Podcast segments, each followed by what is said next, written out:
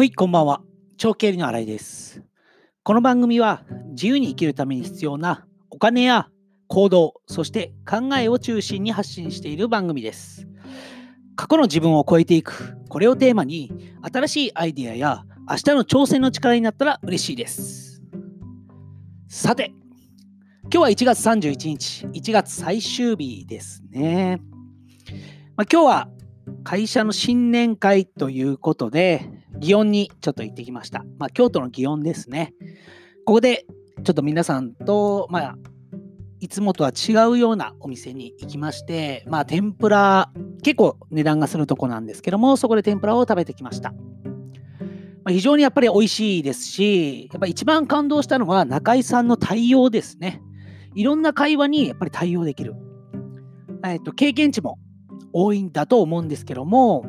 皆さん、みんなですね、参加したみんなをやっぱり楽しませるように、いろんな角度から話をしていても、みんなを楽しませる、そういう技術、これはテクニックとも言うべ言うべきだと思うんですけども、それを持っていたってことに非常に感動しました。やはり、いろんな引き出しを持っているっていうのは、会話の中で人を引きつける一つの武器になるんだなっていうことを今日は改めて感じました。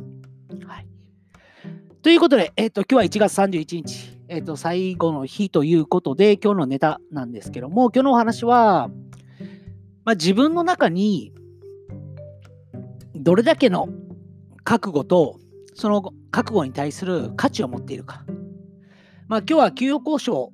から始まって、会社の中で、まあ、いろんな交渉をやってきたんですけども、お金の交渉、まあ、組織を変えるっていうのは簡単ではないですよっていう内容になってきます。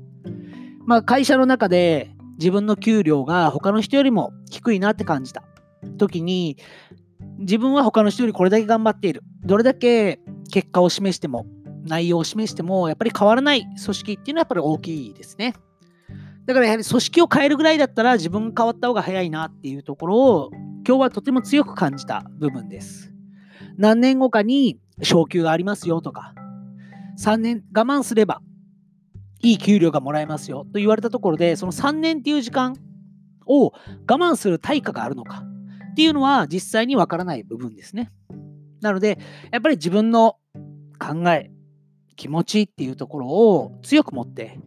断るべきことをしっかりノーと言える。そういった強さが必要なんだなって。これは独立した後も大事ですし、会社員で働いてる時も大事だなっていうのを感じました。あの断るっていうのは非常にネガティブに感じるんですけども実はそれは自分の対価を上げてることでもあるし自分の価値を上げてることでもあると思ったんですね。なので、まあ、自分に対してもそうですけどもやっぱり周りの期待っていうことに対しては強くノーと答える。そういった気持ちが非常に重要かなっていうのを今日感じました。まあ1月31日今日は経理の話で言うと支払いあ法定調書ですね。法定調書と給与支払い報告書の提出期限なんですけども、あとあとは償却資産税も今日期限なんですけども、まあ、期限っていうのを考えながらも自分の中で変わっていくために必要なことにチャレンジしていく。だけども大きな組織に対しては自分がかあの相手が変わるぐらいを期待するんであれば自分が変わった方が早い。そういうのを感じた今日の1月31日でしたね。まあ、祇園で食事をして少しリラックスもしたんですけども、自分の中でやっぱり納得がいかない部分も強くあったので、過去の自分に対して変わるのは人ではなくて自分だっていうことを強く 伝えたいなと思って今日の録録音、ラジオを配信してみました。それでは今日は1月31日、1月最終日の音声でしたけども、また明日も聞いていただければ嬉しいなと思います。それではまた明日もお会いしましょう。さよなら。